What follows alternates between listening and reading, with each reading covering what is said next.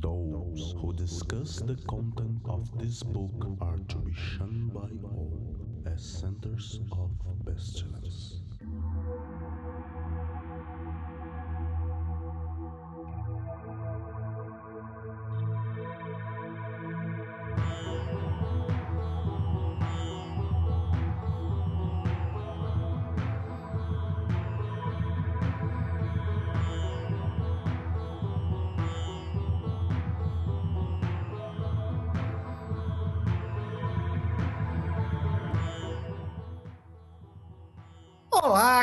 Crianças do abismo! Está começando mais um Foco de Pestilência, o seu podcast sobre magia, iluminismo científico e outras esoterices.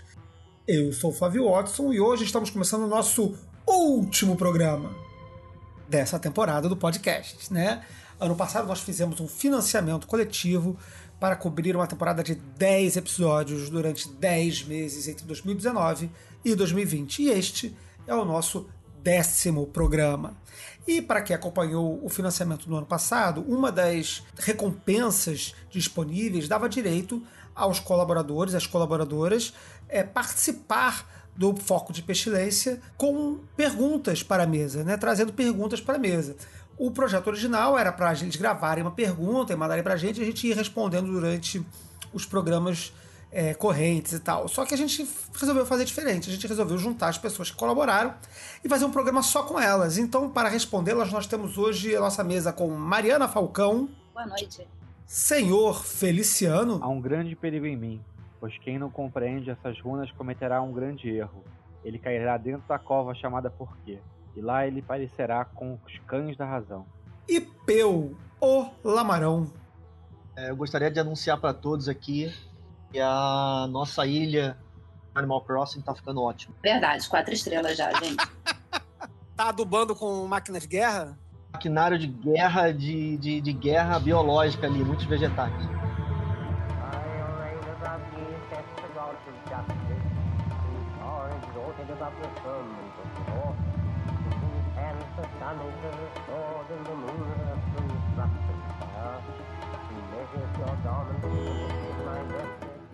O Foco de Pestilência é um projeto do CALEM, Collegium Ad Lux et Nox, uma moderna escola de ocultismo preocupada com a divulgação do iluminismo científico no século XXI.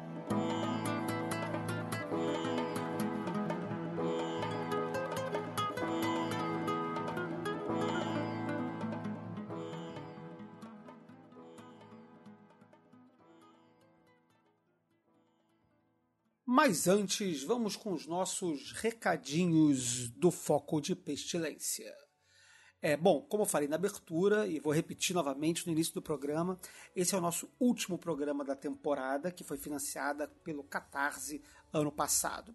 O que é que isso significa? Significa duas coisas. Significa que a gente começou um novo financiamento e que esse financiamento já está lá no catarse.me barra foco underline de underline pestilência. Vocês podem ir lá e participar do financiamento do Foco de Pestilência, ajudando a gente a partir de cinco reais. Temos vários níveis de contribuição, várias recompensas diferentes para cada tipo de contribuição e nós teremos outras recompensas é, que vamos incluindo conforme a gente for tendo novas ideias, quando, quando os cursos voltarem, a gente vai conseguir colocar outras coisas aí para acontecer. Mas então participem lá. A nossa primeira meta é apenas de 418 reais. Juro que esse número foi por acaso. Então, nossa meta abrahadabra, que ela é necessária para manter o podcast rodando mensalmente, é apenas de 418 reais. Então, poxa vida, vai lá, colabora, vai ter também direito às outras recompensas, como grupos exclusivos, acesso às gravações, participação das pautas, participar dos programas, como é o caso que teremos hoje aqui, pessoas que participaram do financiamento do ano passado e que vão participar hoje, enfim. Colaborem. O que leva à segunda coisa. Quando será o próximo foco de pestilência? Bom, o próximo foco de pestilência será quando batermos a meta. Nós não teremos como financiar o foco de pestilência sem ser pelo financiamento coletivo. Então, assim que a gente conseguir bater essa primeira meta, que por enquanto é a única, mas outras virão, é, nós voltaremos com o programa. Então, ajude o foco de pestilência a voltar ao ar o mais rápido possível.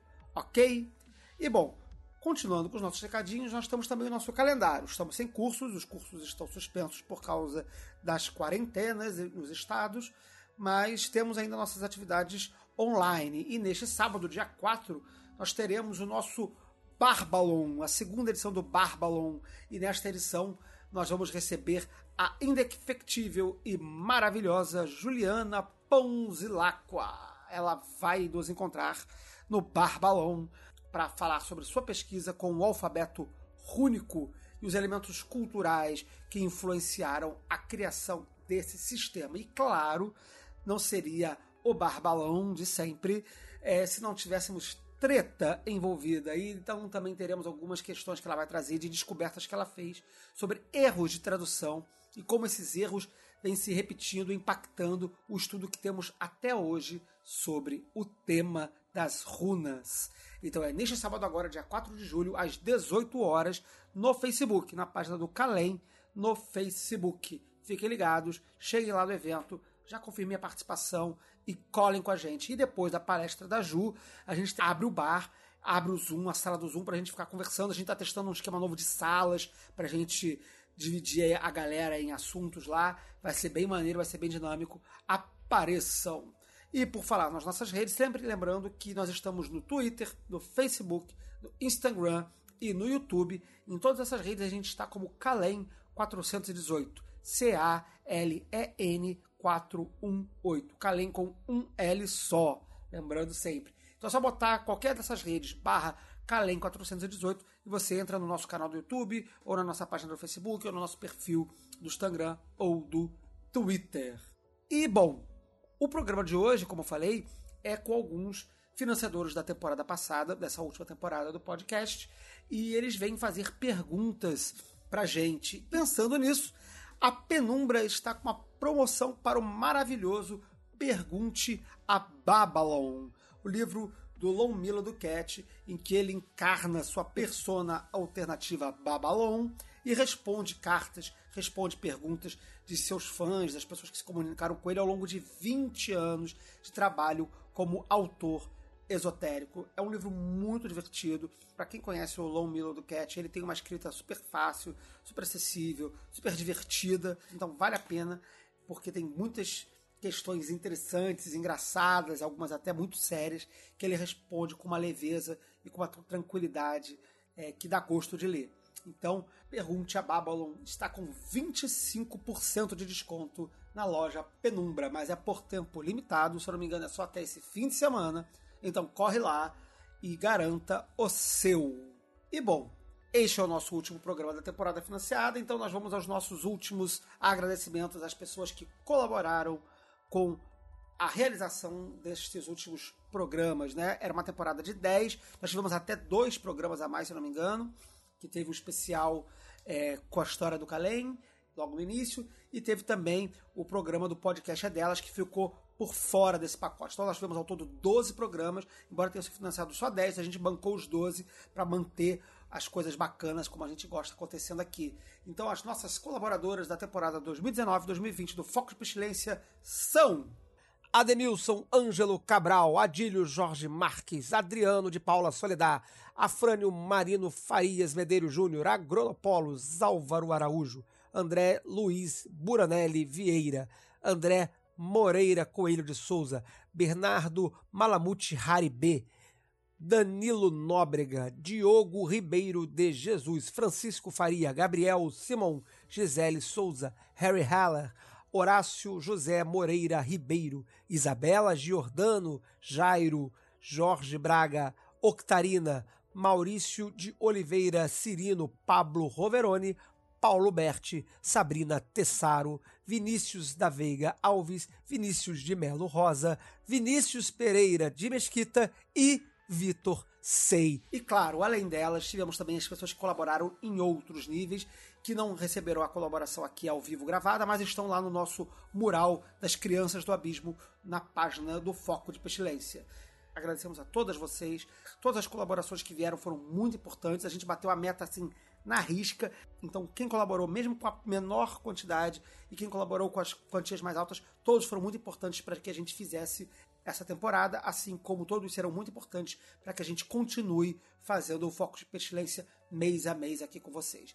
Então é isso, espero que vocês gostem do programa. O programa ficou muito interessante, na verdade, ficou assim surpreendente. A gente teve as perguntas das, dos, nossos, das, dos nossos colaboradores e a gente conseguiu desenvolver papos muito legais. Eu acho que vai ser surpreendente para vocês também.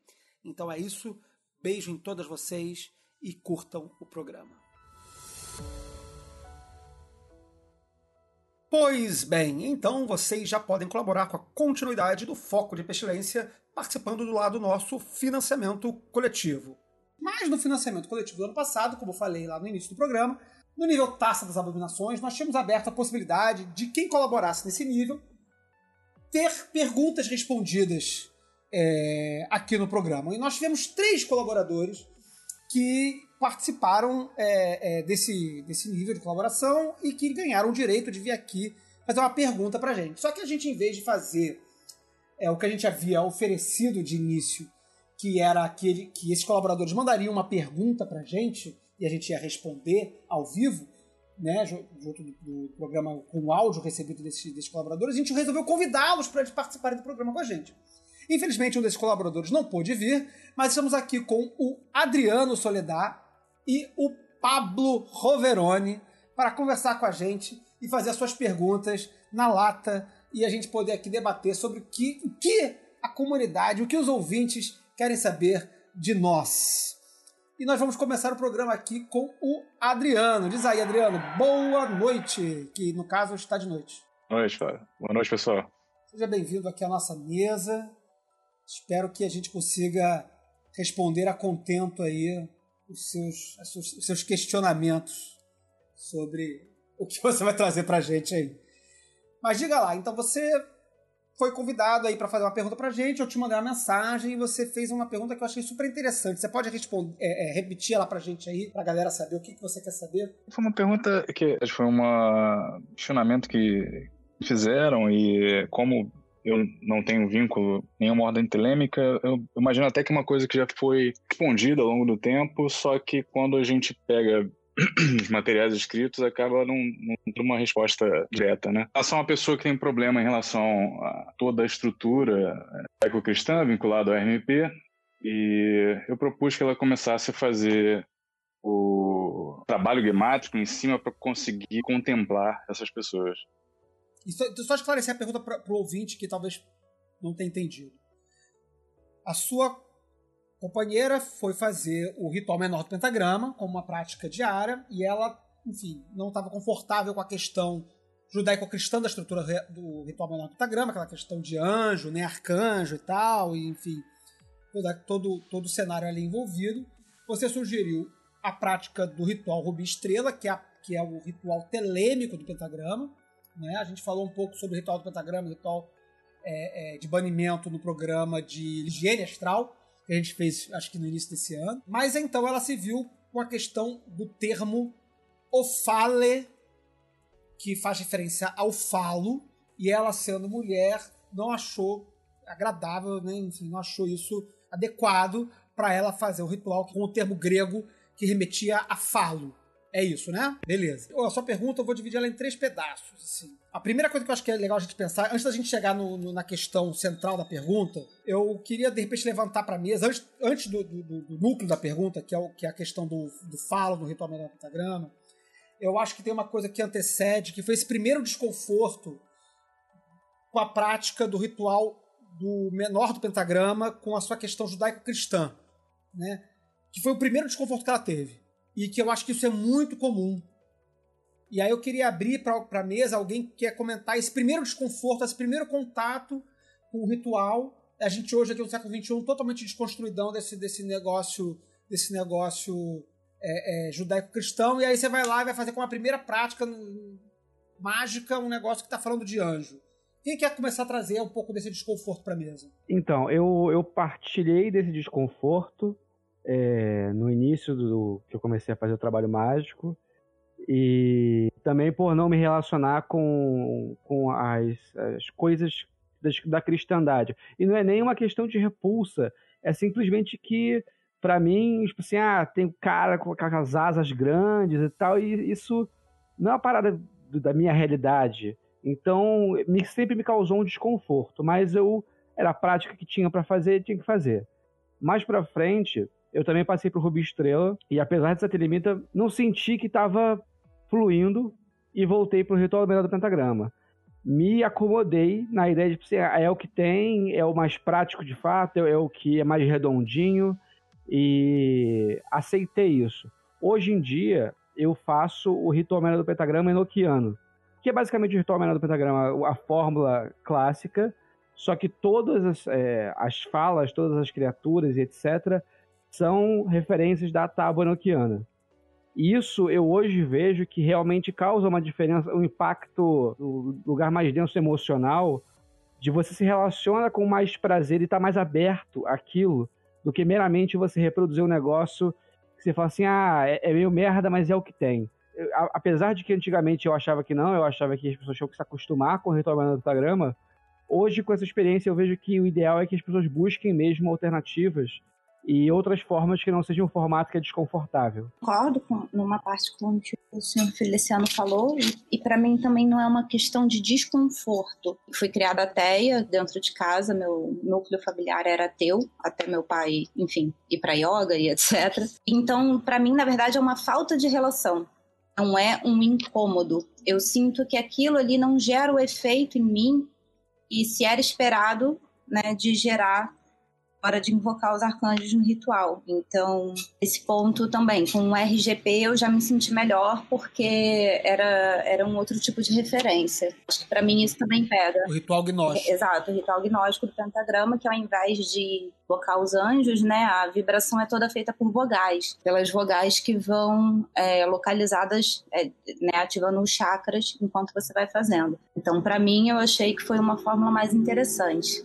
E durante o treinamento para entrada na IoT, é, tem uma fase que uma das coisas que se tem que fazer é justamente treinar é, diferentes, diversos rituais de banimento é, e tem que se criar o próprio também. Então acho que é uma experiência interessante. Como o senhor Feliciano falou do aproveitamento dele do ritual pro lado enoquiano, né? Acho que é interessante também estudar as várias formas que tem e entender a estrutura para talvez adaptar da forma que se encaixe bem para você, né? Para que você está trabalhando na hora, enfim. É um exercício interessante. Inclusive, isso é uma instrução que vem no Libernu do Peter Carroll, não é? Ele dá uma, uma introdução lá, bem, acho que bem no início do livro, ele diz uma sobre como criar o seu próprio ritual de banimento, né? Isso, você lembra disso? Sim, sim. É, justamente, tem, tem grande parte do Liber MMM, né, que foi absorvido como o livro atual de treinamento da IoT, que é o livro do noviço, na verdade. Mas tem uma, uma base muito parecida. Essa parte é justamente parecida com o que eu estava falando agora. Eu? Quer acrescentar alguma coisa? Não tem muito o que dizer, porque eu como, eu, como Mariana, não fui criado cristão, né? Então, às vezes parece que a pessoa que não foi criada cristã, ela tem rejeição ao cristianismo, mas é minha experiência é o contrário, né? As pessoas que têm rejeição ao cristianismo são criadas cristãs. A simbologia cristã, ela não significa nada para mim. Então, para mim, cristão é tanto é tão mitológico quanto grego e nórdico, sabe? Mas isso isso, isso para você então causa uma, uma indiferença no, no sistema assim, tanto faz se você está fazendo invocação com anjo cristão ou com divindade egípcia. Não causa, não causa esse desconforto. É, pois é, assim, é, é, tanto faz, né? Pra mim é tudo mitologia. Acho que essa indiferença, não sei, ela dá uma enfraquecida numa coisa que poderia ser mais potente, já que você tá colocando camadas simbólicas ali no ritual, né? Então, se ela não te atinge, o que, que ela tá fazendo ali? Né? É mais fácil, mais fácil não, é mais adequado botar uma roupagem que te gere alguma sensação, eu acho, pelo menos. Eu tô dando uma olhada aqui no Libernu para ver esse pedacinho que ele fala do sistema de banimento, né? Ele até faz uns esqueminhas aqui no LiberMMM, né? Propondo, né, você se cercar, por exemplo, com as imagens dos estátuas uma secção de banimento é, elemental, né? Ele faz é, um início... aqui ao redor, né? Mas ele depois do lado bota um outro, um outro projeto de, de banimento em que ele coloca cinco pentagramas desenhando uma pirâmide. Ele já, ele já foge daquele desenho tradicional de quatro cantos, né? Ele já faz uma pirâmide do banimento. Ele já começa a desenhar uma outra proposta de, de banimento. Eu gosto dessa ideia de você criar o seu próprio projeto de banimento. Mas eu fico um pouco, às vezes, questionando, até dentro do próprio gnóstico. Eu queria saber disso de você, Mari. O fato do gnóstico ser tão assim esvaziado, né? Tipo assim, de, de ser vogais, não ter nenhum tipo de, de, sim, de símbolo mais forte, né? Mais, mais robusto. E você acha que ele não fica meio esvaziado, assim, de, de, dessa prática mais mística, desse potencial mais mágico? Não, eu acho que não. E como eu disse, né, como as, as vogais é, e as entonações, as vibrações, elas são associadas a, aos chakras, né? É, eu acho que, na verdade, hum. para mim, pelo menos, pega mais por essa camada simbólica, né? Tanto o, o que seria o equivalente ao, ao pilar do meio, então a primeira é, passada ali nos chakras, né, com, com as vibrações, quanto depois nos, nos quadrantes também é, são com as mesmas vogais. Então, é, não sinto esvaziado, não. Eu acho que, na verdade, ele dá uma focada maior. Me sinto mais focada. Aquilo ali como se eu tivesse mais no, no essencial. Essencial que eu digo no sentido de carta da morte, sabe? Tipo, no esqueleto ali da coisa. Vai direto no assunto sem, sem intermediário, né? Você vai direto no negócio. É, pelo menos eu me sinto assim. O, o RGP foi o que eu acabei seguindo fazer. Nessa época do, do treinamento, né, do, do livro do noviço, que, que tem muito isso parecido com MMM, é, eu acabei utilizando muita técnica de dança na criação do meu próprio banimento. Uhum. Eu sou, eu sou de base de dança do ventre, fiz é, tribal por um tempo, fiz até um workshop com a Natália é, de dança com correlação com aspectos alquímicos, que foi super interessante. Aí, enfim, na parte da, dos gestos, né? Enquanto os gestos também tem essa camada simbólica, né? Então, quando a gente faz o RMP e tem o dedinho de Arpócrates ali, né? É, no, no, meu RMP eu acabei botando muito mais os meus simbolismos vindos da dança, né? Os gestos corporais, os simbolismos e, tal. E para mim funcionou melhor também. Eu achei interessante ter experimentado isso por um tempo. É muito comum a gente ouvir relato de. Acho que a gente falou disso no, no, programa do, do, Limpeza Astral, do Higiene Astral. É muito comum a gente ouvir relato de adaptações do ritual, dos rituais de banimento, né? Você vê, só que nesse programa a gente começou falando do ritual menor do pentagrama, que é um, um desenvolvimento lá da Golden Dawn, possivelmente. Começou com a introdução. Na própria pergunta já traz uma variação que foi proposta pelo Crowley de ritual Rubi Estrela, ou seja, uma telemização do ritual de banimento. O, o senhor Feliciano já trouxe uma outra proposta de ritual de banimento é, trocando as entidades pelas entidades do sistema enoquiano. Você já trouxe também o sistema do ritual gnóstico do pentagrama, que já muda o paradigma para outro lugar, já leva o ritual para outro, outros símbolos e até outra forma de realização, né? outro desenho de, de ritual, mas que ainda é uma variação do ritual de banimento, ou do ritual, enfim, que se presta a essa função de ser o ritual de banimento. E a gente vê de praticantes mais experientes, é, mais ou menos experientes, enfim, que também fazem sua, as suas adaptações. Né? Tipo assim, eu, tinha, eu, tinha, um amigo que falava que o ritual menor pentagrama ele tem aquele esqueletinho que você pega lá no, no Liber O e depois você joga o molho em cima para poder fazer o seu jeito, né? A sua adaptação. Eu acho isso, isso legal. Eu ainda hoje sou bem tradicional. Eu faço, eu faço o RMP ou o Ruby Estrela de forma bem rígida, vamos dizer assim. Gosto do, do resultado que ele me dá. Mas eu acho maneiro que tem essa, essa multiplicidade de, de possibilidade de realização do ritual de banimento, que é sempre considerado ritual porra, essencial né, na prática mágica. Maravilha, maravilha. Então fica também a dica aí pra galera consultar o, o que tem logo lá no início, assim, da, bem no início, tem essa, esse debate sobre, sobre o banimento. E ele dá um, umas dicas de desenvolver, como desenvolver o seu próprio ritual de banimento. Fica, fica uma indicação de leitura maneira aí. Aí a gente pode passar, se ninguém tiver mais nada a acrescentar no assunto, a gente pode passar para o, a próxima etapa da pergunta. Porra, peraí, o Pablo mandou uma mensagem aqui, embora o Pablo não seja da mesa, mas o Pablo está aqui presente para entrar no próximo bloco. O Pablo disse aqui no nosso chat que ele fez uma adaptação para a filha dele fazer. Eu convido o Pablo, então, para contar isso um pouquinho dessa experiência pra gente. Boa noite. É... Aí, Pablo. eu, eu fiz uma adaptação, porque com relação a, ao medo, a criança sentir medo de ficar no escuro. Qual, qual a idade da sua filha? A minha filha agora tá com 12, né?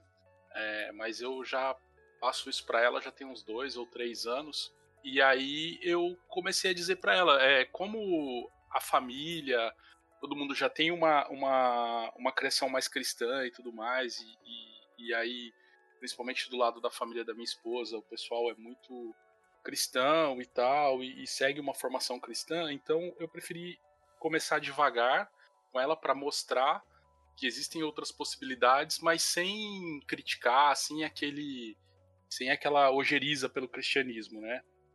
É, simplesmente mostrando para ela outros caminhos. E aí eu comecei a dizer para ela, eu, eu colei algumas estrelas no teto e aí comecei a dizer para ela, olha, aqui, essa aqui, essa estrela, o nome dela é tal, dessa é tal. E aí você começa a pedir para essa estrela, para essa estrela, imagina os anjos em volta de você e tal, te protegendo. E assim ela foi ficando e hoje ela dorme no quarto escuro sozinha e ela disse que ela não consegue mais dormir com a luz acesa no quarto. que maneiro. Que maneiro. RMP para crianças. É. irado, irado. Obrigado, Pablo, pela colaboração. Bom, agora a gente pode passar para o segundo problema, que é o problema central da pergunta do Adriano, que é a questão do ofalé dentro do ritual do Rubi Estrela. Só dando uma contextualizada no Rubi Estrela, o Rubi Estrela ele é um ritual, como eu falei anteriormente, que ele é uma proposta telêmica de um ritual de banimento.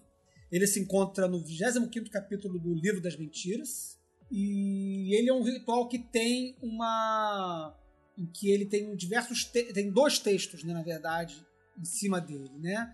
Então ele é um ritual que ele, às vezes ele é criticado dentro do próprio meio telêmico, debates entre telemitas, de que ele é um ritual que não foi terminado, de que ele é um ritual que, que tem, tem problemas ainda de, de, de estrutura, etc, etc, etc. Então ele, a gente já está partindo de um ritual que, para além desse, desse problema que o Adriano trouxe pra gente, ele tem outros problemas. Ele tem uma série de debates em qual versão que você quer melhor, o que está faltando, o que, que, tá, o que, que não está faltando, enfim. Vamos começar então a debater esse problema aí da questão do, do ofalé dentro do ritual. Mari, você que já levantou o dedinho aí. Eu entendo quando, quando a Natália fala sobre esse incômodo, porque justamente quando eu é, tive um período de experimentar e, enfim, né, me dedicar um pouco mais ao Rubi Estrela, eu senti esse incômodo também. Na época eu conversei isso com o Peu e ele me deu uma recomendação de trocar né, a palavra, fazer para uma palavra equivalente, mais feminina. E aí eu me senti mais confortável seguindo dessa forma. Depois não pegou muito também não, mas enquanto durou, melhor é, trocar. Deu, deu, menos, deu menos ruído para você fazer com. Foi, foi quitéis a palavra que você usou, né? Exato. Peu, quer acrescentar alguma coisa histórica, formulaica, gemátrica, etc. aí no, no Estrela? Ah, é. Eu vou, eu vou fazer o meu, meu, meu trabalho aqui, né? Um elemento da questão, eu acho que é, vale a pena prolongar sobre ele, que é o seguinte. O ritual, quando ele foi publicado, foi publicado com notas de rodapé. Nas notas de rodapé, você tem essa, essa chamada de atenção o cálculo gemátrico do, dos nomes em grego que tem no texto. Tanto é que a pergunta, quando ela foi posta no papel para gente, né, ela, ela enfatizava como que faz para trocar outra coisa que tenha o mesmo valor gemátrico. Você, você vê o impacto né, que a, essa nota de rodapé ela tem questão, né? Caso ela não tivesse. Ninguém está preocupado com a gemátria do nome do arcanjo no RMP. Ah, todo mundo troca por qualquer coisa e né, essa coisa está desenfatizada. No caso do ritual do Rubi Estrela, né, o, o valor gemátrico ele, ele tem essa potência. Então, a, essa, a, a, troca, ela foi formulada, a troca foi, como é que a gente faz para trocar por uma coisa que também é valor gemático? É. Então, essa pressuposição de que o valor gemático é muito importante, ela primeiro é do autor, então a gente vai respeitar o autor. Que a, a, nota, a nota diz é, especificamente que a expressão é muito malandra, que por acaso ela tem um valor numérico, soma o valor das palavras falos e cteis. E aí, como é o caso de essa palavra ter o mesmo valor numérico da soma, você tem aí, por um grande mistério cabalístico esotérico, a presença da palavra quitês incluída no conceito original. Ou seja, uma tentativa aí de, de você salvaguardar a genitália de todo mundo na questão. É, respondendo à questão original, né, eu nunca encontrei uma palavra que substituir o ofale, mesmo valor gemátrico, que resolvesse esse problema. Lógico que isso é uma pesquisa que não dá para fechar, né? Se alguém aparecer aí com uma ato dicionarístico maravilhoso resolveria essa questão. Eu não conheço uma palavra que tenha essa, essa virtude. Então, é, você tem ou o, o, desafio de você procurar uma palavra que tem o mesmo valor numérico, você poder salvar esse, esse número, você desiste dessa parada, abandona isso. Porque numa reflexão de, de por que raios que o valor numérico é tão importante assim.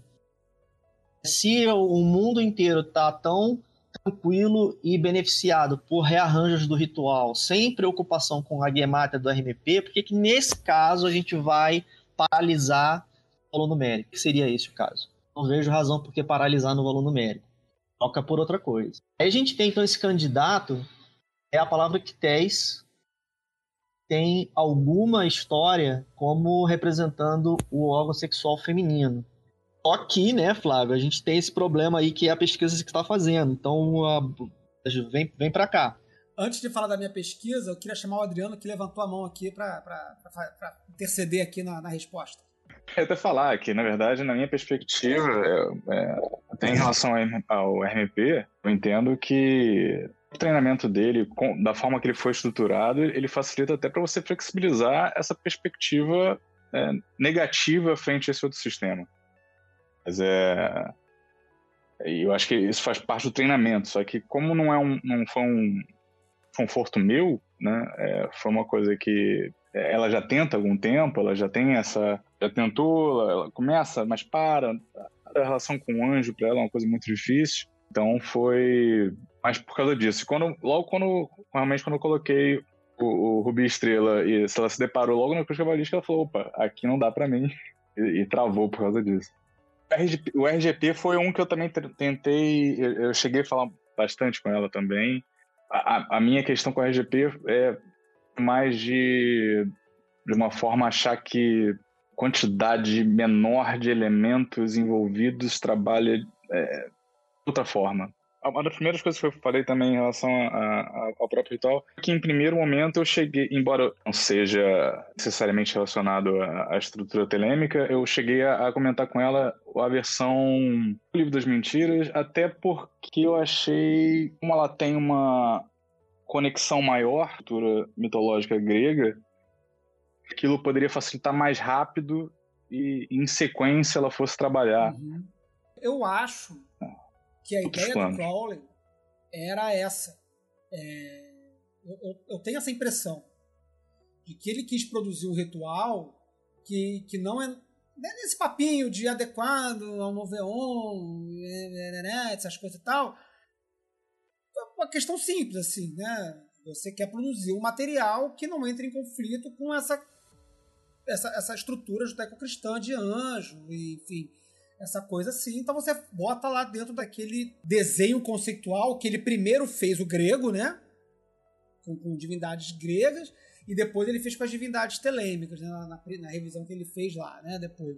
Então primeiro era Psique, Caos e tal, aí depois ele botou é, no It Radit. O que é interessante, porque ele não faz isso só no ritual, no Urbi Estrela, né? Ele também faz essa alteração é, grega para uma outra, uma outra mitologia no, no Piramidos, também, que foi um ritual que eu estudei recentemente, em que tem uma primeira versão, que é o Troa, em que ele utiliza muitos elementos gregos, e depois, quando ele refaz o ritual, ele refaz sem os elementos gregos. Né? Eu acho que ele teve algum.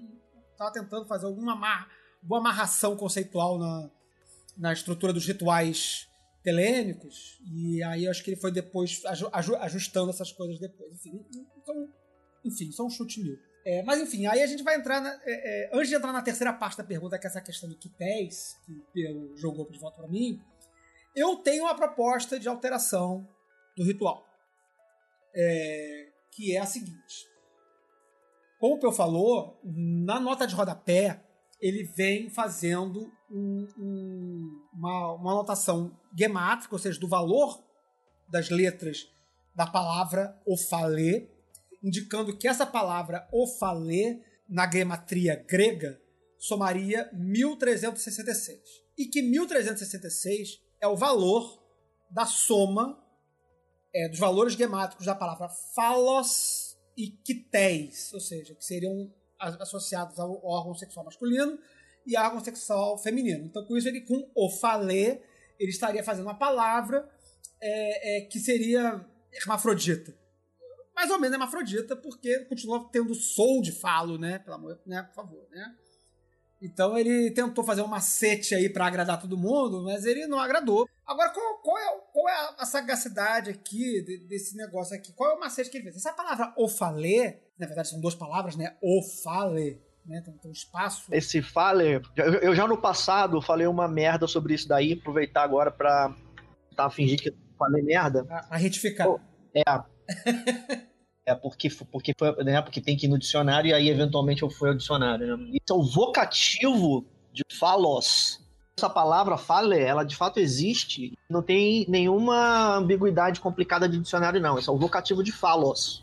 É, eu procurando por fale, eu não achei. Eu vou, tem, tem sim. Vou botar o dicionário aqui na, no, no chat. Então, a minha, a minha, de qualquer forma, a minha proposta, a gente pode até discutir. Eu, eu, o meu ponto é o seguinte: se essa palavra existe ou não, eu não acho relevante. Tá? Deixa eu até abrir aqui o dicionário. Evocativo. Vocativo singular. Fale. Muito obrigado. Pois é, né? Então você vê, no passado, né, eu já fiz a defesa da universalidade dessa uhum. expressão com base no fato de que ela não existia e, e, sendo, e sendo artificial e sintética, por razão de ela ser artificial, poderia se dizer, ah, o autor ele construiu isso aqui de propósito para que fosse universal. Infelizmente não é o caso, é uma palavra comum de dicionário e é, é, e é pênis mesmo. Eu, eu, a minha proposta de, de alteração ia caminhar por aí, porque realmente eu não tinha achado falé como uma palavra grega, então estava partindo desse mesmo princípio que você partiu, de que era uma palavra inventada, né? E uma vez que ela é inventada, eu posso inventar uma outra palavra, que não seja falé, e que some 1366. Eu acho que isso é interessante preservar. Se a gente está com, a preocupação de preservar um valor no, é, gemátrico, que, que some falos e quitéis, né, que some o, o, o valor gemátrico do órgão sexual masculino e do órgão sexual feminino numa palavra só, ela não precisa ser ofale. Ela pode ser, por exemplo, a palavra que eu inventei aqui, omquitessa, que aí eu preservo a, a, a pronúncia quités, né, de alguma forma, e eu também tenho 1366. Eu fiz um exercício ontem, inventado aqui, né? Então eu fiz um on quitessa. Ômega mu kappa tau epsilon sigma alfa. On quitessa inventei uma palavra, um outro vocativo aqui, on, e que tem uma, um, um, valor, um, um, fonema foneticamente mais parecido com o quitéis. Então a gente pode preservar o conforto de usar uma palavra que faz referência ao órgão sexual feminino e que preserva o valor gemátrico da união dessas duas palavras gregas, falos e quitéis. Da mesma forma que eu fiz isso aqui, rascunhando, brincando com, com cabala grega ontem, você aí de casa, que não está satisfeita com a expressão ofalé e quer fazer uma coisa que, que seja mais adequada para você, por mim, Crowley não vai reclamar contigo, ele está morto. Você pode ir lá, montar o seu, o seu, o seu dicionário de grego e inventar tua palavra lá e fazer. Ah, mas aí veio uma outra pergunta aqui, o sinal de poer. Aí não tem problema, porque tem o sinal de poela.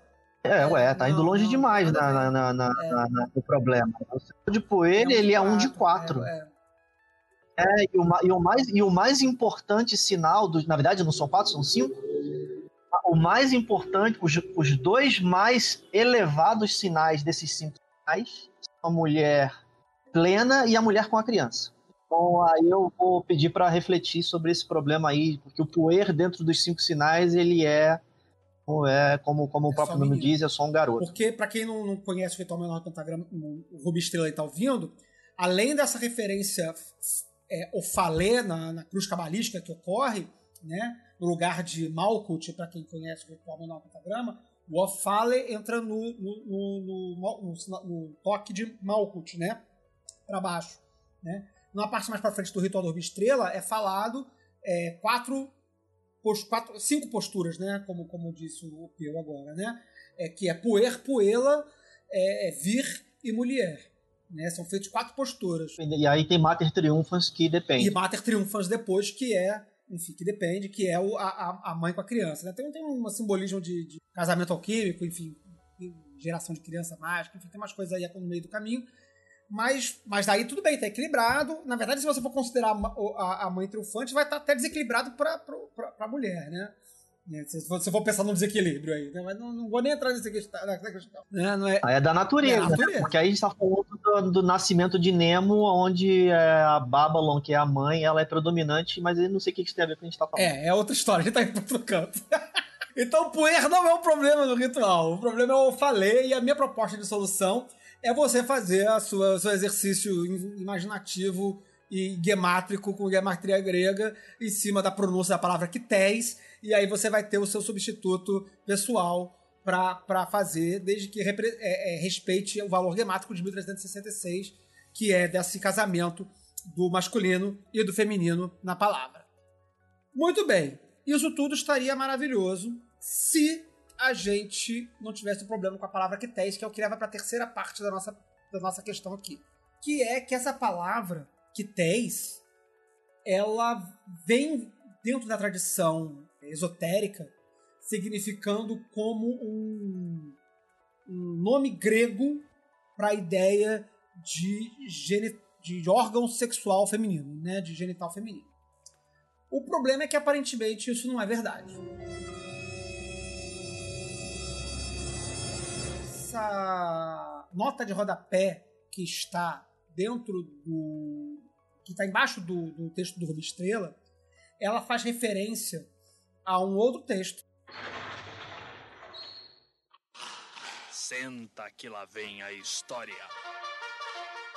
Quando ele diz lá que ah, é, é esse é o valor de falos e quitéis, que dá 1366, vê lá o, o The Canon do Stirling, página 219. Aí eu fui no Stirling ver o, o que, que ele está falando nesse texto. E esse Stirling, esse The Canon do Stirling, ele, ele é um livro maçônico.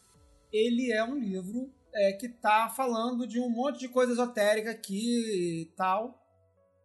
E foi de onde o Crowley puxou essa referência. Ele leu isso lá, curtiu. O, te, o texto é de 1897. Então essa é a referência do Crowley para fazer essa soma de 1366 de falos coquetéis. Aí lá na página 219, ele vai fazer um comentário de que isso aí é uma referência a Palas, a deusa Palas. Então ele vai, o, autor aqui desse texto que o Crowley está se baseando, vai fazer uma brisa aqui muito doida em cima da, da questão de, de Palas Atena, e aí vai fazer essa soma aí de falos com quitéis, e aí ele vai jogar isso em cima do Rubi Estrela. Só que isso é um livro maçônico. De onde é que esse cara aqui tirou essa, essa informação de que quités é um, uma palavra que significa órgão sexual feminino no grego? Ele provavelmente tirou isso de um outro maçom chamado Albert McKee, que publicou em 1869 um livro chamado Simbolismo da Franco-Maçonaria, que diz essa mesma coisa no livro dele. E de onde esse outro maçom tirou isso? Ninguém sabe esse maçom conta uma história de que Quités seria um buraco onde a coluna do templo era encaixada. Então ele era um espaço, um, um, um encaixe circular em que uma determinada coluna era colocada. Então esse gesto de colocar a coluna nesse encaixe seria, então por extensão, um ato sexual simbólico em que você estava colocando a coluna enquanto símbolo fálico nesse buraco enquanto símbolo é, genital feminino, enquanto vulva simbólica. E ele tirou isso da cabeça dele, muito provavelmente. Não achei ainda uma referência de que diga que quités é esse objeto arquitetônico onde a coluna é encaixada. Quités, em grego, significa pente de cabelo, ou o gesto de abrir os dedos e passar no cabelo. Por extensão, alguns outros objetos. E aí, enfim, eu fui pesquisar bastante isso, ainda estou no meio dessa pesquisa, mas parece que essa palavra surge no Hipócrates. Ele usa a palavra quitena, não quités exatamente, mas quitena, que seria um, uma, uma, flexão da palavra quités, para se referir à virilha, independente de ser masculina ou feminina. Num outro espaço, num outro cenário esotérico, a palavra quités também, talvez, como significado de virilha, é utilizada para fazer referência a uma divindade grega bastante bem desconhecida, bem pouco conhecida, que é Balbos, que é uma divindade que se você procurar no, no Google, ela é basicamente um, uma imagem de, um, de uma vulva aberta, segurada com dedos assim, com uma cabeça pequena em cima. Então ela é uma, uma divindade que é basicamente representada por uma vulva e que nos mistérios ó, é, nos mistérios órficos não, nos mistérios de Eleusis, talvez, talvez, em algum momento, o iniciado pegava a imagem de Balbus e passava a imagem dela no corpo para simbolizar um renascimento, né, como se ele estivesse saindo de, de dentro da divindade. Só que talvez essa, essa palavra quités usada nesse contexto estava só se referindo a essa questão de que a imagem de Balbus é uma grande virilha. Não significa necessariamente órgão sexual feminino. Então, possivelmente, esse esotérico lá do século XIX ficou remoendo é, é, texto órfico e texto de, de Mistério de Eleusis, bateu lá que, que tinha um negócio de quités com, com deusa Balbus, entendeu que aquilo ali era órgão sexual feminino, e isso vem sendo reproduzido há 150 anos. Possivelmente errado. Tem uma, uma, uma, uma, variante aqui para te dar, que, que eu ainda não tive oportunidade de colocar isso no, na, no nosso fórum de discussão lá. Encontrei que eu, que eu, é, que eu fiz de trás para frente, que é um negócio muito estranho, né? Eu descobri que tem um crustáceo. É. Você viu isso já? Eu passei por, por, por, por cima dessa, dessa parte biológica do quités também. É, Quando eu pesquisei, aí, eu caí mais na concha mesmo. É, Gente, virilha não dá, né? Que tem um crustáceo, que é o nome científico dele, ele é ter alguma coisa, que a razão disso é a palavra quités, escolheram para botar o nome no bicho, mas aí a leitura do termo, nesse caso, é concha. É fazendo, fazendo a retrospectiva desse troço, eu encontrei uma referência muito ruim que melhorar, que essa palavra teria sido usada para fazer referência à concha daquela imagem de Afrodite. Uhum. Só que você repara, se aquela, se aquela concha da imagem de Afrodite ela era denominada ter alguma coisa, é, você, você pode ter tido um poderosíssimo erro de leitura aí. E a uhum. palavra, né? Porque alguém pode ter inferido que isso tinha alguma coisa a ver com mulher, mas na verdade era o nome da concha. Isso. Tem que melhorar. Possivelmente, é, possivelmente concha, eu, eu, eu, não cheguei a investigar, eu, eu mapeei essa história da concha é, para pesquisar, porque, gente, eu fiz essa pesquisa de ontem para hoje. É, pois é. Amei a internet, porque, né, se imagina, quantas, livra... quantas bibliotecas eu precisaria ir, revirar um monte de texto. Achei um monte de PDFs digitalizados maravilhosos no archive.org, né? Achei textos originais, porra, maravilhoso. Assim, tô, tô, tô aprendendo a ler francês para revirar esse negócio. Mas assim, possivelmente a ideia da, da concha como, como, como quités pode ser que. Pode ser, e aí é especulação minha, do uso de concha como pente. Porque a palavra quités, ela vai estar tá referente a esse negócio do objeto de usar, de passar no cabelo para pentear o cabelo. É, é, tanto que também é usado para ancinho. Não é usado só para pente, também é usado para ancinho de, de passar no, no quintal para catar folha. Então, quités faz, faz referência a essa. Tanto, tanto que eu falei no início, né, dos dedos, passar os dedos no cabelo. Faz referência a essa, essas protuberâncias intercaladas que você usa para varrer ou para passar em algum lugar. Então talvez a concha fosse utilizada, lapidada de alguma forma, para servir como pente ou como adereço de cabelo.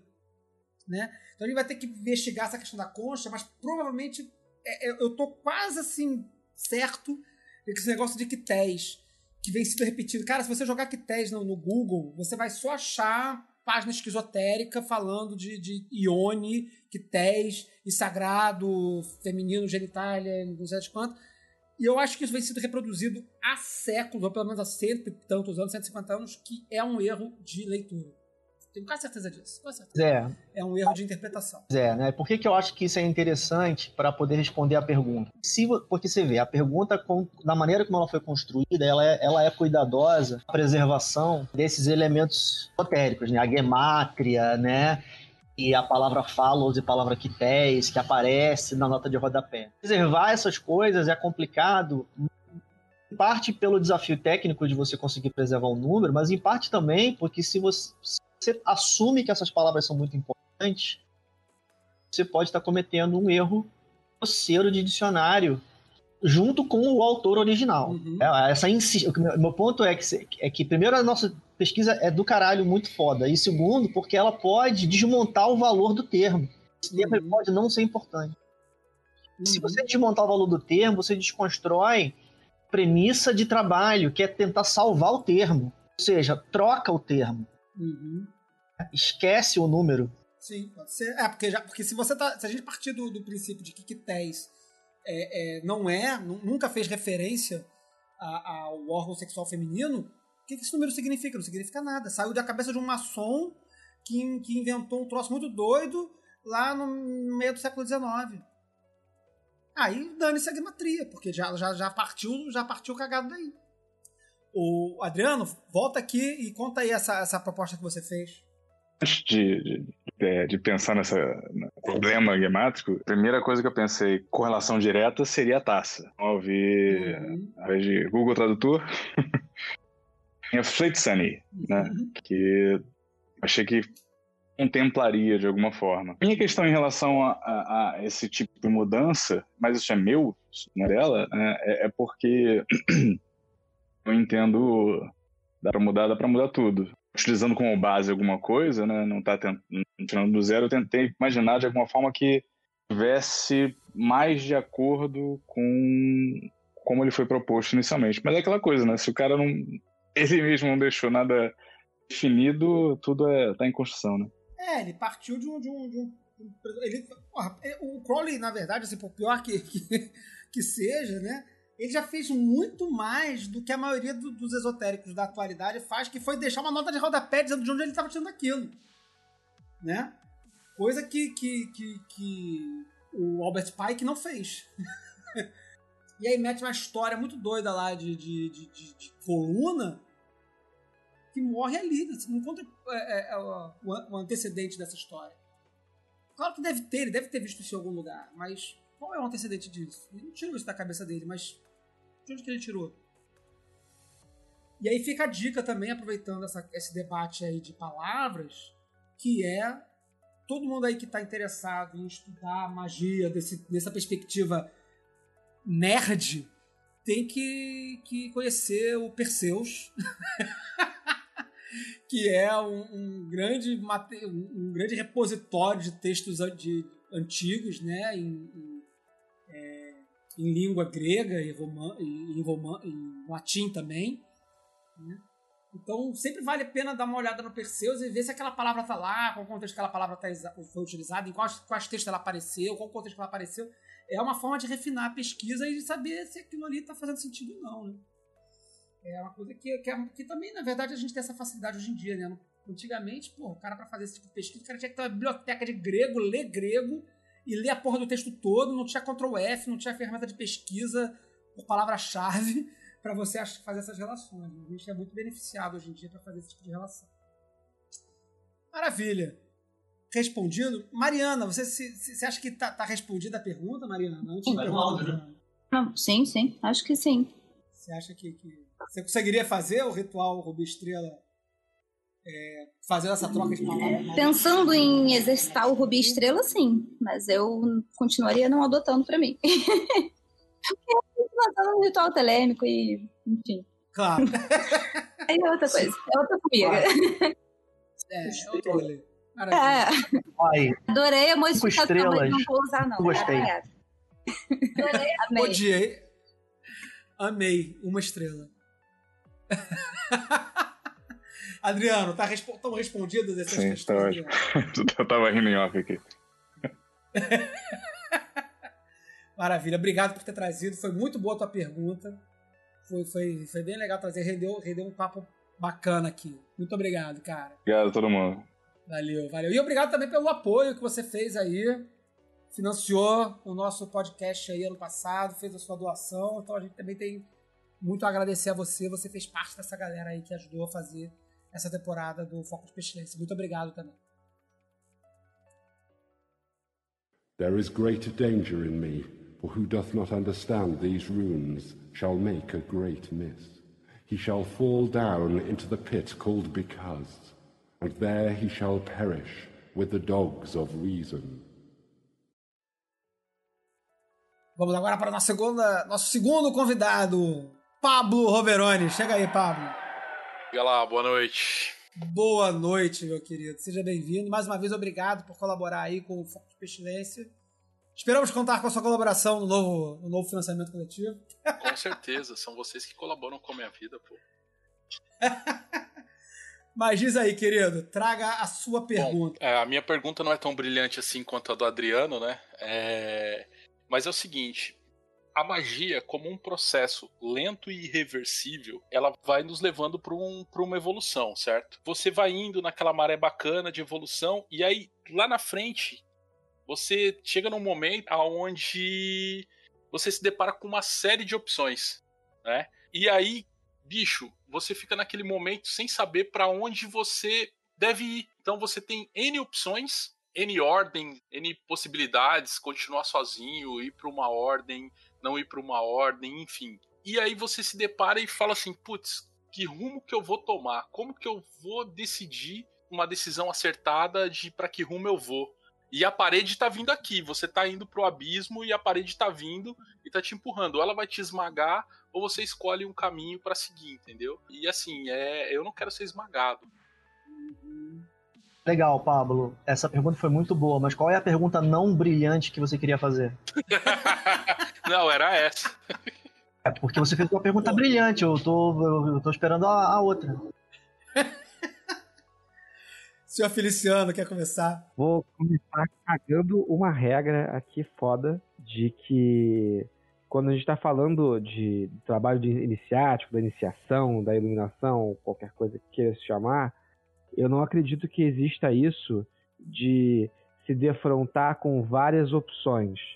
Só tem uma opção, que é a opção certa. Só tem seguir a sua verdadeira vontade. Você não pode fazer outra coisa além disso. Como saber qual dessas opções é onde está a sua verdadeira vontade. Da mesma forma que você descobre qual é o seu sorvete favorito. Você vai tomar um sorvete e fala assim, pô, esse eu gostei. Aí você vai tomar outro, pô, o outro foi melhor. Aí você vai experimentando e tateando até que você vai ter um feeling do que, que é para você em específico, como é que funciona para você. Vou tentar, de repente, fazer a voz do Pablo nesse, nesse questionamento. E quando é, é, Porque assim, quando você fala assim, só tem um caminho a seguir, é, me parece. Eu entendo o que você quer dizer, tá? Mas nem sempre isso é claro, entende? E eu acho que é, é, é dessa falta de clareza que eu acho que não é incomum. Eu acho que o Pablo fala de um, de um, de um lugar comum, né? Comum no sentido de que, que todos nós experimentamos isso de alguma forma ou outra, né? de que é um momento em que você fica meio perdido. Então, tem um, um, lance do Jung que é maneiro, eu não, não lembro exatamente, mas a história do paciente dele que tinha uns sonhos e ele sonhava criança e ele estava junto com uma outra criança. Aí estavam dois, os dois correndo, aí a, a, outra criança vai na frente e a pessoa é, se vê de frente a uma escada que está no escuro. E aí ela fica dividida entre seguir a, o amiguinho dele que está lá na frente ou não ir. E aí a conclusão que emerge disso é tipo assim, o primeiro passo é sempre você que tem que dar e é sempre no escuro. A gente sempre vai, vai parecer que tipo, ah, são muitas opções e tal, mas na real, principalmente isso que ele citou no final, tipo assim, ah, eu entro numa ordem, eu entro numa ordem. Cara, só vai dar para saber se você curte ordem ou não se você fizer parte de uma. Você pode escolher, tipo assim, qual é que eu preciso de menos um compromisso vitalício e gastar dinheiro, etc. Mas no duro no duro, você só vai saber se vai te realizar quando você testar. Até porque você pode achar, tipo assim, não, na verdade eu acho que eu vou gostar de conhecer as pessoas. E aí você descobre que viver em sociedade de ordem é a merda, que tem gente que não faz nada, não sei o quê. Ou pode ser o contrário, pode ser tipo assim, ah, eu acho que não vou gostar, eu, eu gosto de fazer sozinho. E aí percebe um, um cuidar, um ser cuidado ali, quase que mágico numa ordem, que estava muito para além das possibilidades. Vamos lá, deixa eu entrar nessa dança aqui. Eu concordo fundamentalmente com a questão, como eu falo toda hora aí, né? Mas aí vamos lá, você é uma pessoa de 40 anos de idade, expectativa de vida de um adulto, acesso à saúde hoje no Brasil, homem em particular, porque a mulher vive mais. Se um homem viver até os 80 anos, ele tá numa espécie de elite biológica aí. Aí, vamos contar aqui, na, na mais ou menos, as ordens assim que a gente acha maneira, assim, que a gente respeita. Uma conta rápida na minha cabeça que dá mais 10. Como é que você faz isso aí, então? Você vai morrer em breve. Não, mas eu acho que o processo de eliminação é fácil quando você bota em categorias. Então, assim, Se você não se deu bem numa ordem coletiva e você entende que foi pelo coletivo em si, você já pode cortar as outras da lista. É, mas eu, eu tô entendendo o que o Pio tá querendo dizer aí. Né? Quer dizer, tipo esse, esse, método de tentativa e erro, ele, ele pode te colocar num, num, labirinto que você escolheu o caminho errado e aí se fudeu, e aí se você não acredita em reencarnação que nem eu, se fudeu pra toda a eternidade. Era a única chance que você tinha. Isso só vai acontecer se o SAG não estiver olhando por você. Se você estiver no caminho verdadeiro, ele vai te puxar. Como acontece muito assim, de tipo, as pessoas acham que elas estão no lugar e estão correndo atrás do próprio rabo e de repente cai, tipo assim, um meteoro, algo catastrófico acontece que bota a pessoa no outro caminho. Esse macete aí é muito bom, exceto que vai ser muito difícil de explicar por que está todo mundo se fudendo na humanidade, né? fala aí, Mari, fala aí, Mari. Eu tô rindo aqui da confiança no SAG hoje. Porra, é sagrado de guardião, não é? O SAG de geral tem que tá foda. Quando a gente, porra, quando morrer, tem que ir lá direto no departamento de SAG para fazer uma reclamação. Porque, porra, o que tem gente se fudendo é impressionante. Essa, é, pergunta, cara, é... essa colocação que eu fiz, ela tem um aspecto sóbrio mais adulto, que é o problema social hoje que a gente tem de financiar a pesquisa científica. Você tem uma amplitude de objetos de pesquisa e recurso finito. A gente aqui, por exemplo, ainda não está vivendo de ócio, né? A gente trabalha para viver. Você tem uma quantidade muito pequena de horas por dia para poder empreender essa atividade de pesquisa. O seu recurso é muito escasso. Os objetos de pesquisa são muito amplos. Se você fosse um imortal, poderia empreender a pesquisa pura, que é testar tudo. Daqui a um bilhão de anos, produzir um belíssimo monografia. Mas que não é o caso preciso tomar uma decisão com relação a qual é o objeto de pesquisa que você vai colocar o seu recurso. Tá, beleza. O problema a gente concorda. Eu, eu entendo que na perspectiva mística, né, esotérica, de que tudo bem, né, o caminho vai se abrir, mas assim, a verdade da prática é que as pessoas estão se fudendo. Uma quantidade bastante razoável de se fudência. E, e, aí não, nem, nem, essa resposta não parece, não parece atender a comunidade, né? Não parece atender todo mundo. Mas deixa eu fazer uma pergunta para vocês. Vocês a, minha, a vivência, a experiência que eu tenho é que tem muita, muita, uma parcela gigante das pessoas que procuram ordem ou qualquer coisa do gênero sem estarem é, é verdadeiramente interessadas nisso. O caso clássico, a pessoa pede para entrar na ordem e você fala assim: tá bom, então faz o seguinte, você lê esse livro aqui e depois você volta. As pessoas não leem. Assim, é o primeiro obstáculo, mínimo que você coloca, a pessoa desiste. Então, eu, eu não sei se a pessoa que está realmente interessada, que está tentando olhar os sinais, vai ficar realmente correndo atrás do próprio rabo. O que pode acontecer, como acontece em certas sociedades aí tradicionais de 33 graus, que as pessoas estão satisfeitas naquilo ali que está ali. Mas isso é uma inversão da pergunta, né? Porque você está perguntando o oposto total. A questão original era uma pessoa que tem uma decisão a tomar e ela quer saber como tomar essa decisão sobre criticar o que, que essa pessoa fez depois que ela tomou a decisão. É, pois é. Permanece o problema de que a pessoa tem uma angústia e. E, e, e aí? O que, que faz com essa angústia? É, é, eu acho. Não dei minha resposta ainda sobre isso. É a minha, a minha sensação é. Porque a gente também ficou muito aqui fechado nessa ideia de ordem, como se a ordem fosse a solução para a estagnação de alguém. Primeira coisa que eu quero dizer é: não é. Ordem não é solução para a estagnação de ninguém. Pode fazer a sua vida mágica inteira sem ordem, tá tudo bem.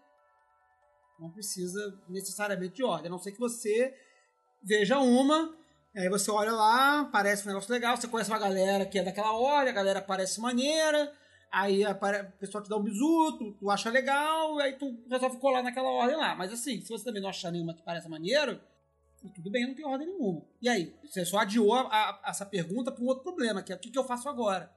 Uma constante da vida. O que, que eu faço agora?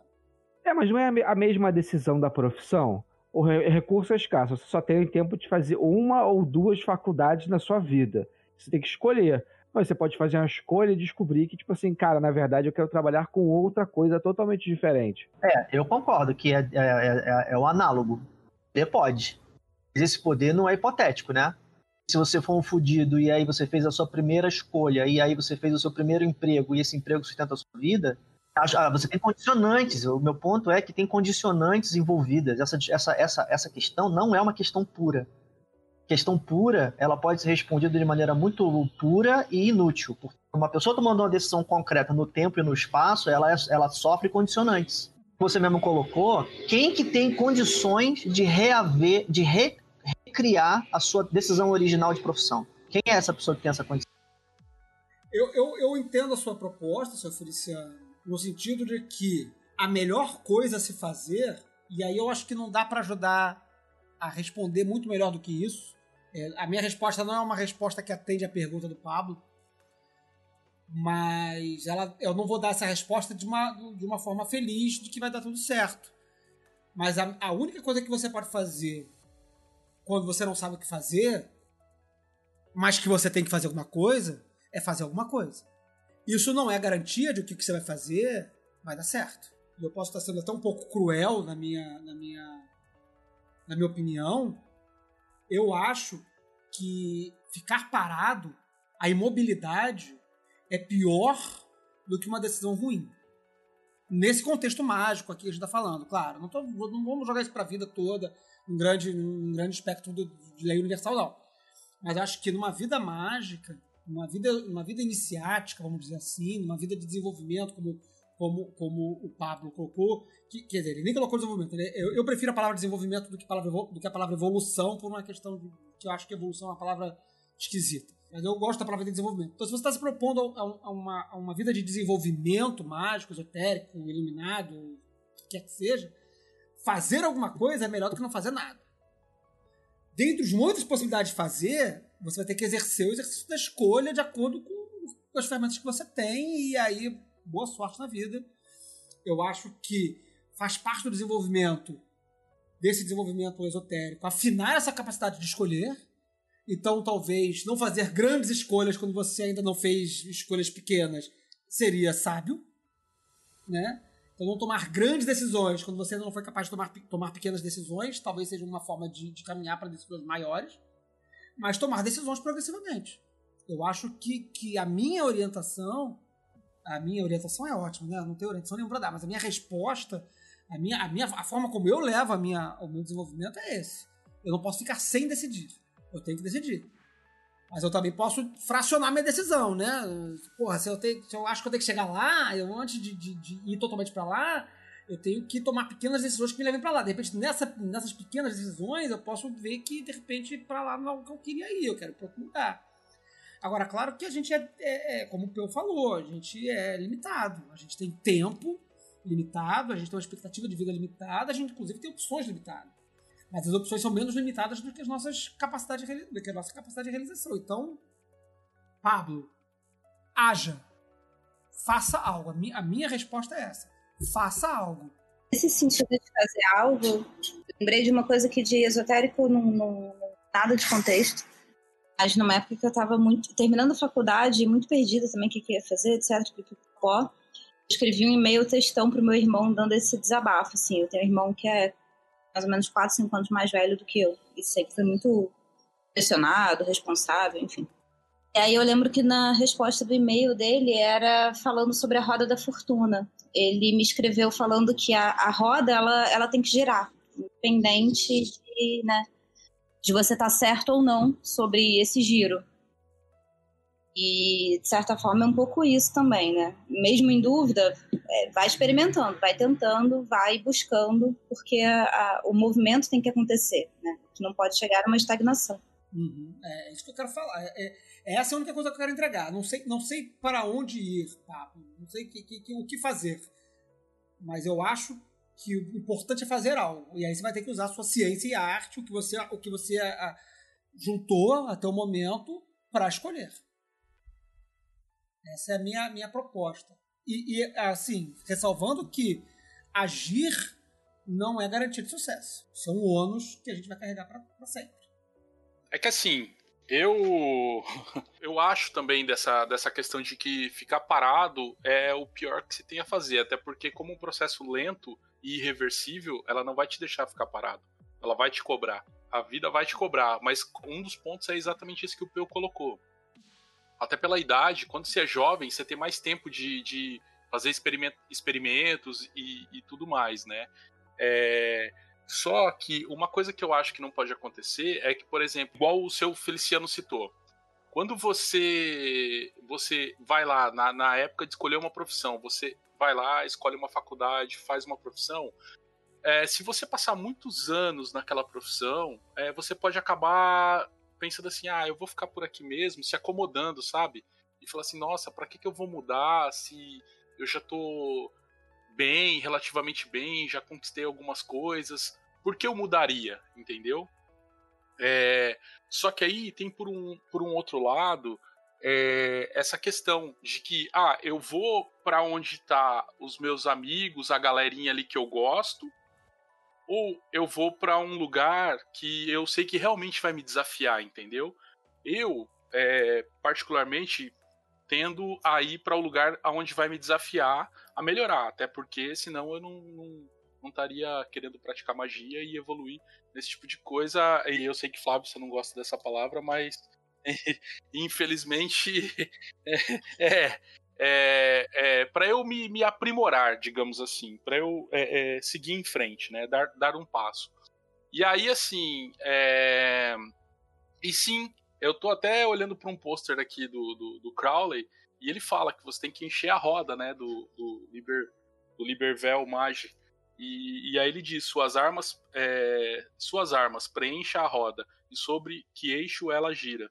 Não é do conhecimento dele, né? Que ele fala do, do Magus.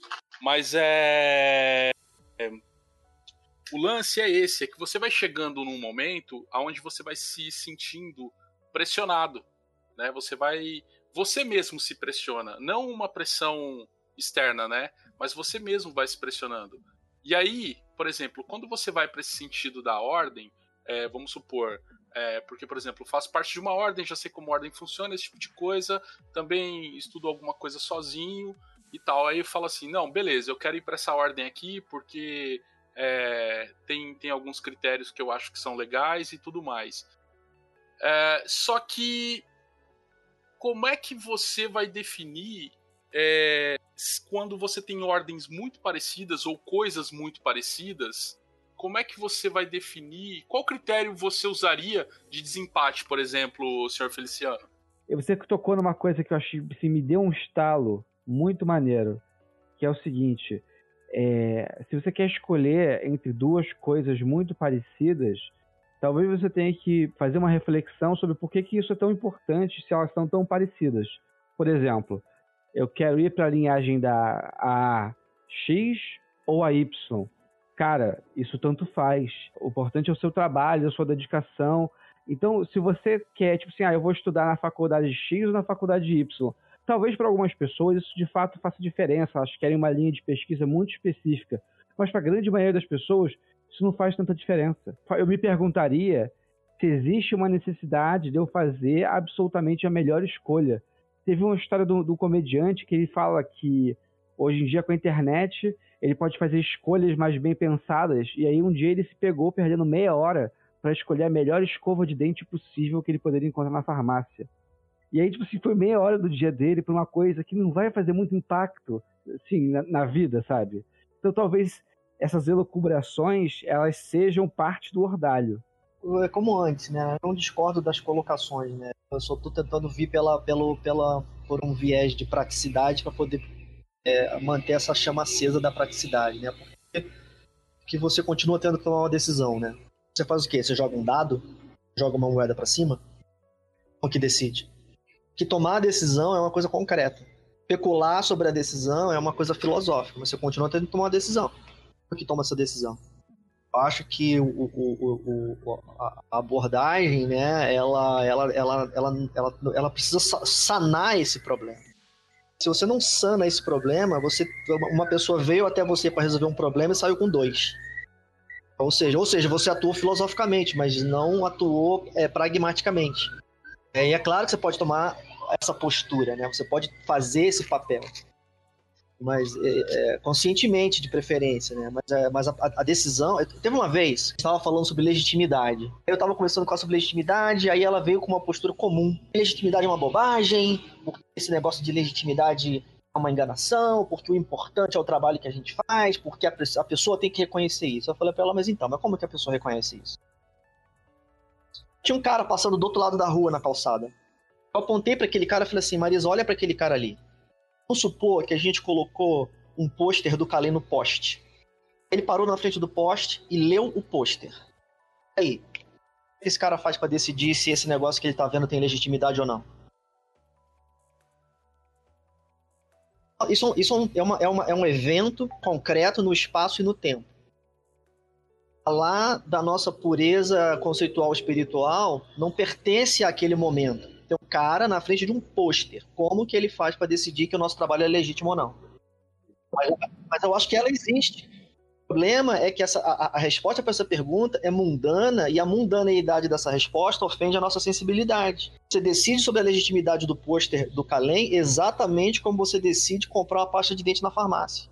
Procura marcas, marcas evidentes. Tem marcas comuns que você olha e você rejeita. Isso aqui é coisa de. Isso aqui é estúpido, eu não vou por aqui. Por exemplo, se o pôster do Calei dissesse assim: a gente vai ensinar você a cura quântica, você, Flávio, virava as costas e ia embora na hora. A cura quântica é uma marca de ilegitimidade para nós.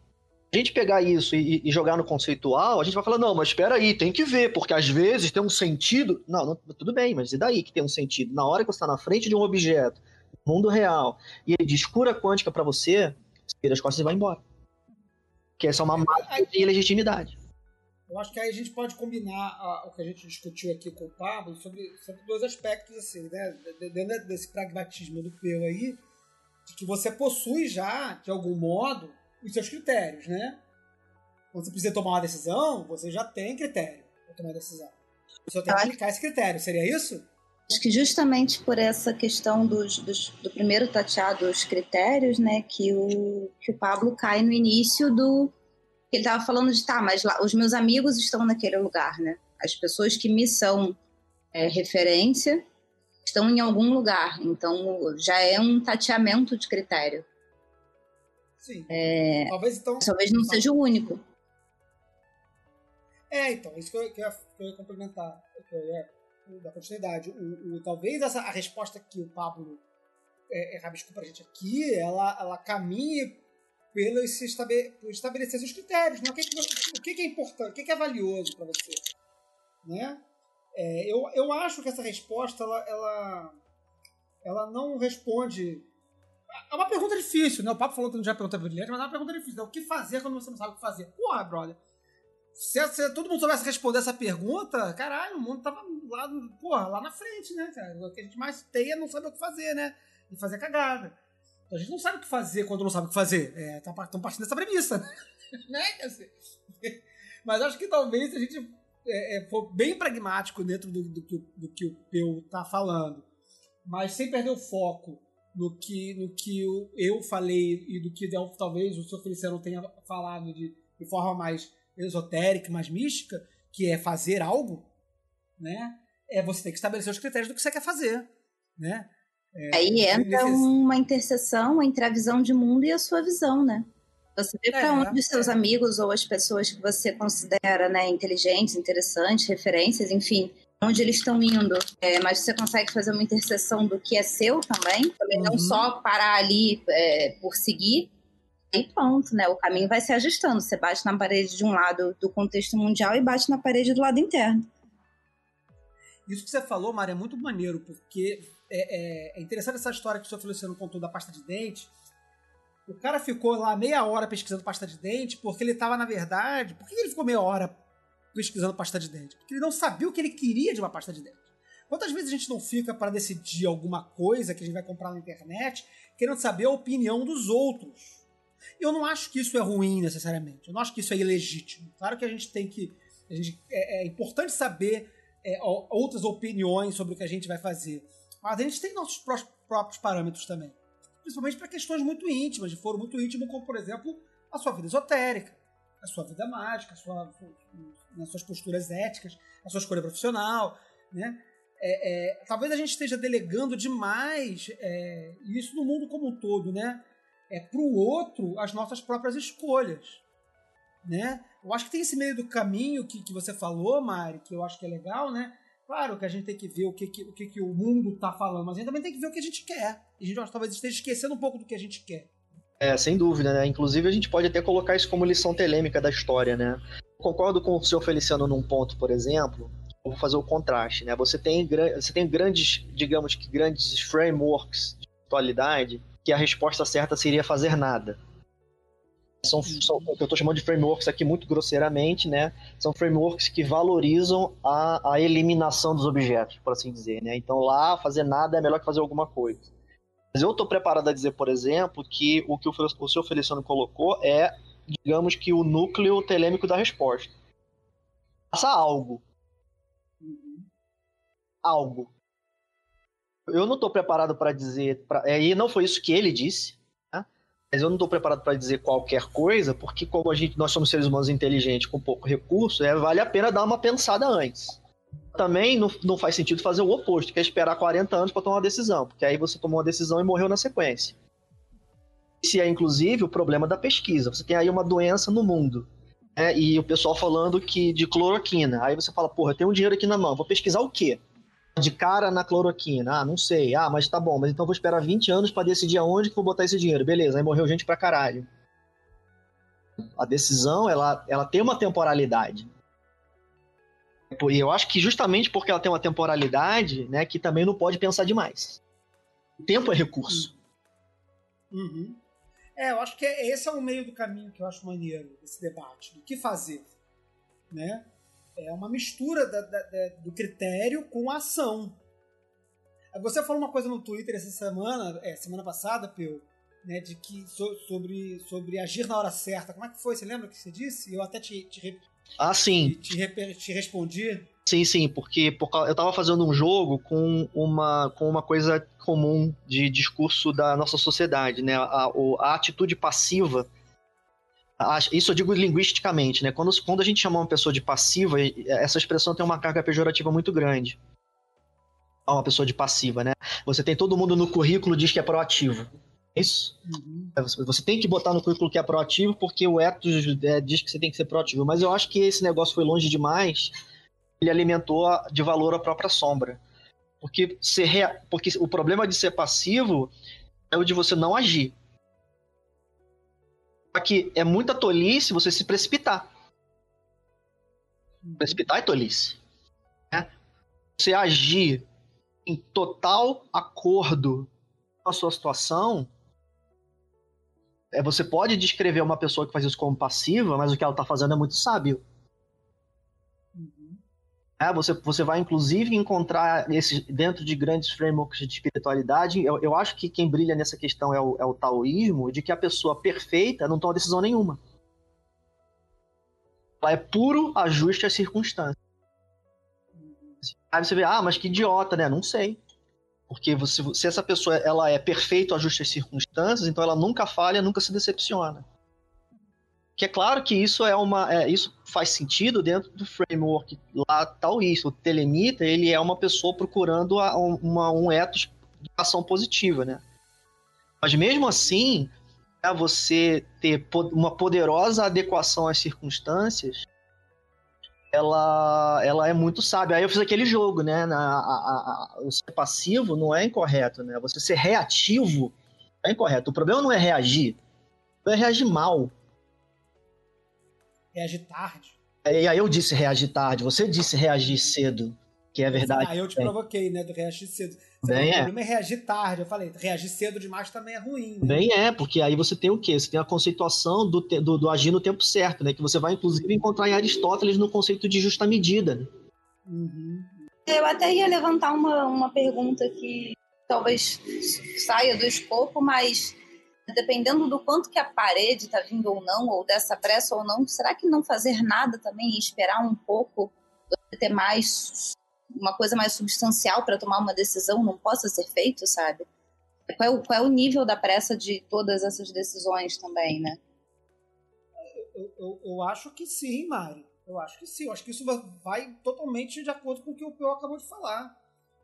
É, é, eu, eu não acho ruim esperar. Eu acho ruim passar a vida esperando. É, é, eu acho que tem um exercício entre esperar e de repente ver que você já está esperando há muito tempo. E que está na hora de você já colheu bastante coisa, você não precisa de meia hora para escolher uma pasta de dente. Você tem já os seus critérios, você já tem. É, é, subsídios para tomar uma decisão. Ressalvando o que eu falei anteriormente. É, tomar decisão não garante que ela vai ser a melhor decisão. Faz parte do jogo. Eu estou ressalvando isso porque às vezes a gente tem um discurso que se você estiver devidamente preparado, você vai fazer a decisão certa, né? Esse um papo meio, meio coach, assim. Sem dúvida, quanto melhor preparado, talvez melhores sejam as decisões. Mas Mas aí dá para dar aquele, aquele conselho oposto também do tipo, você nunca vai se sentir preparado para algumas coisas, então só. É, é, brother. É. Você vai, você vai ver uma vida com medo de agir. Vai ficar uma vida de medo, né? De, sem ação nenhuma, né? Só, só de silêncio e de recolhimento. Eu acho que não é essa a ideia. Fala aí, o, o Pablo. Então, Flávio, você falando aqui, o Peu falando, é, me remeteu a, a, até a arte marcial, né? Se você agir muito antes ou muito depois, você vai tomar o golpe. É, e é por isso, e aí isso deu um, um boom agora aqui, porque assim, é, essa, por exemplo, no meu caso, eu tô é, antevendo isso, eu tô me programando para daqui dois anos, entendeu? É, como bom virginiano que sou, é, eu não estou esperando chegar lá na hora, entendeu? Eu já estou analisando agora. Da mesma maneira como quando você entra num, no tatame para um, uma disputa ou na luta, é, você tem que observar o seu adversário.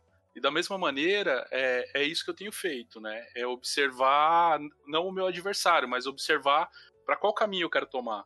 E, e é para isso que a gente treina. Então, é, a prática diária vai te levar a tomar uma, uma, uma, uma decisão correta no momento correto, no tempo correto.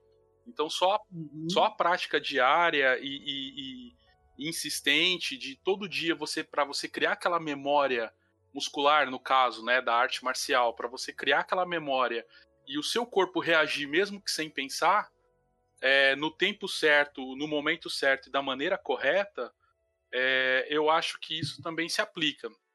E aí, ouvindo vocês falarem, tipo, foram, foi me dando vários, vários, vários cliques aqui na cabeça, né?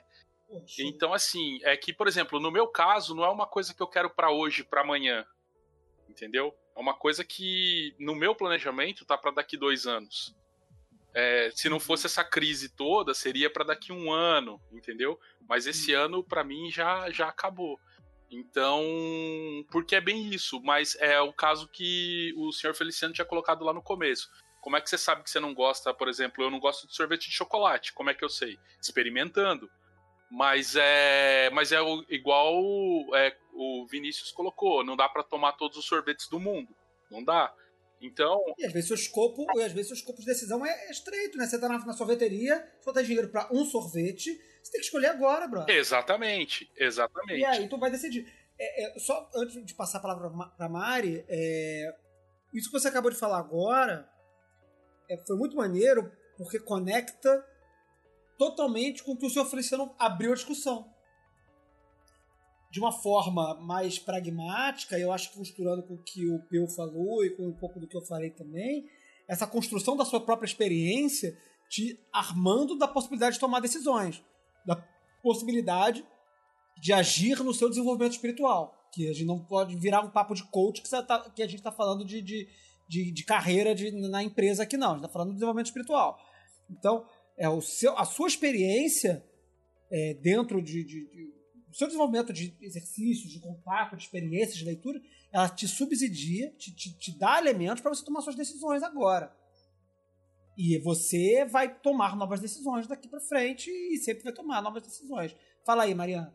Eu só ia é, reforçar um desse ponto que para mim é muito mais uma visão de design e de enfim, metaprojeto nesse sentido, que é você errar rápido para poder corrigir a rota errar rápido, errar pequeno, né? Para poder corrigir a rota e manter um norte. É diferente você ter, e isso, né, de novo, estou falando muito mais de metodologia de design, mas que se aplica aí. Muito mais interessante você manter um norte amplo, mas poder ir corrigindo a sua rota, né, errando rápido, errando pouco, e conseguindo ter ali uma, uma visão mais prolongada do que você estabelecer um objetivo que às vezes quando você chega já não era aquilo, né, fora do norte ou então né, investir muito sem, é, enfim, sem essa total certeza que nós não temos, né? Justamente porque, assim como chega uma pandemia, chega qualquer outra coisa. Então, abrir espaço na, su na sua própria programação para uma imprevisibilidade é muito importante. Né? Porque você não tem plano de tudo. Por mais que você faça um plano para daqui a dois anos, você não tem como ter controle. E talvez abrir mão um pouco desse controle possa é, até ajudar nesse caminho, na verdade, no seu caso. Maravilhoso. Em breve, no Calem, curso de é, design, é, design thinking, design thinking aplicado ao desenvolvimento espiritual. Muito bom, muito bom. Mas eu acho que é isso, muito bom. A gente, acho que a gente fez um circuito maneiro aqui na resposta do Pablo. Sobre agir, sobre agir no tempo certo, sobre a incerteza da ação, mas sobre os, os elementos internos que a gente tem para tomada de decisão. Eu acho que isso é uma dúvida corrente. É, muita gente não sabe o que fazer e não sabe o que fazer com essa falta de saber o que fazer. É, e eu acho que, que isso faz parte. Eu acho que faz, saber o que fazer faz parte desse desenvolvimento. Né? E eu acho que uma chave disso aí é o movimento, é esse, esse, esse não deixar a roda parada, como a Mariana falou lá atrás, né? E de repente essa, essa, essa própria pensamento ágil, esse pensamento é, é, design thinking de, de agir pouquinhos, né? Para poder corrigir rápido, é maneiro também. Achei isso muito legal. Muito maneiro, muito maneiro. Tá respondido, Pablo? tá. Já sabe o que você vai fazer? Não, não sei o que eu quero ser quando crescer ainda. Astronauta ou. Tudo bem, só não demora muito para decidir. só não demora muito pra, pra agir. Haja. There is great danger in me, for who doth not understand these runes shall make a great miss. He shall fall down into the pit called Because, and there he shall perish with the dogs of reason. Cara, então eu acho que é isso. Eu acho que a gente tem um programa com os nossos colaboradores do Foco de Pestilência, nossos colaboradores da temporada 2019-2020. Queria agradecer muito a presença de todos e vou abrir aí para as palavras finais de cada um. Acho que foi um programa maneiro. É, para a nova temporada aí, é, que não vai ser nessa. A gente ainda está pensando nesse negócio de temporada, como é que vai fazer. Mas, enfim, para o novo financiamento coletivo que a gente está abrindo agora, vou, também vamos ter categorias que vão convidar participantes aqui para gravar com a gente, para trazer perguntas, para a gente fazer isso aqui. Eu acho que isso foi maneiro é, rendeu um programa legal. Ainda bem que não teve muita gente participando, porque já deu duas horas de programa e aí a gente não ia ter tempo suficiente para gravar com todo mundo. Mas a gente vai, vai continuar abrindo esse espaço para trazer vocês para cá, para conversar com a gente. E vou aí então abrir para as considerações finais de cada um. Vou começar com o Adriano. Diga aí, Adriano. Rapaz, não sei o que falar. Eu ia até comentar uma coisa antes em relação a, a comentário que, que o Pablo falou, porque uma das perguntas que eu não estava querendo perguntar teve uma, uma relação bem próxima, que era essa coisa da dúvida, né? Mas é me senti contemplado nas duas perguntas. Agradeço a todo mundo e boa noite. Valeu, querido. Pablo Roberoni. É, eu ainda não sei o que eu vou ser quando crescer. Se eu vou ser astronauta, médico ou gerente de supermercado. Mas eu vou, vou indo aí e vamos ver o que, que vai dar. Valeu, querido. Mariana Falcão. Beijo, gente. Boa noite. Sobrevivência de fim de quarentena pra vocês. Valeu. Senhor Feliciano. Tu não tens direito a não ser faz o que tu queres. Peu Lamarão, suas considerações finais. Ah, gente, eu acho que, né, em particular sobre essa última discussão que a gente teve aí, é, sabe, todas as pessoas têm uma inteligência muito suficiente para tomada de decisões. Se você, é, se você é adulto e ainda não entrou no Darwin Awards, você está habilitado à tomada de decisões. Hoje sou inteligente.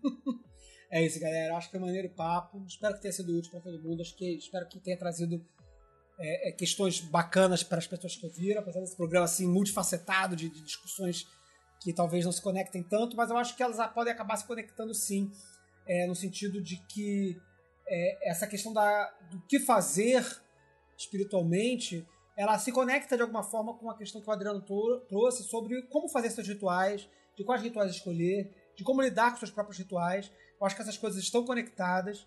É, é, e eu acho que a resposta que a gente pode fazer é agir, não agir sem pensar, mas agir com base nas suas próprias, é, no seu próprio arcabouço, nas suas próprias pesquisas, seu próprio, no que você está trazendo com você e no que você está colhendo do mundo ao mesmo tempo. Então, é, de alguma forma, esse programa fala um pouco sobre o que fazer é, com o que se tem e com o que se apresenta. Então, é, eu acho que acabamos tendo um programa temático mesmo, que o objetivo não fosse ser tão temático assim. Obrigado pela colaboração de todos. Obrigado por todos os financiadores que participaram do financiamento dessa temporada, que chegou até esse décimo programa. E esperamos que mês que vem já tenhamos colaboradores suficientes para bancar o nosso próximo programa. Então, corre lá, catarse.me barra foco underline de underline pestilência. Colabore com a gente a partir do quanto você puder para a gente continuar fazendo o nosso trabalho aqui e trazendo para vocês esse conteúdo aí que vocês, eu sei que vocês gostam. Valeu, queridos. Beijos e até a próxima 93.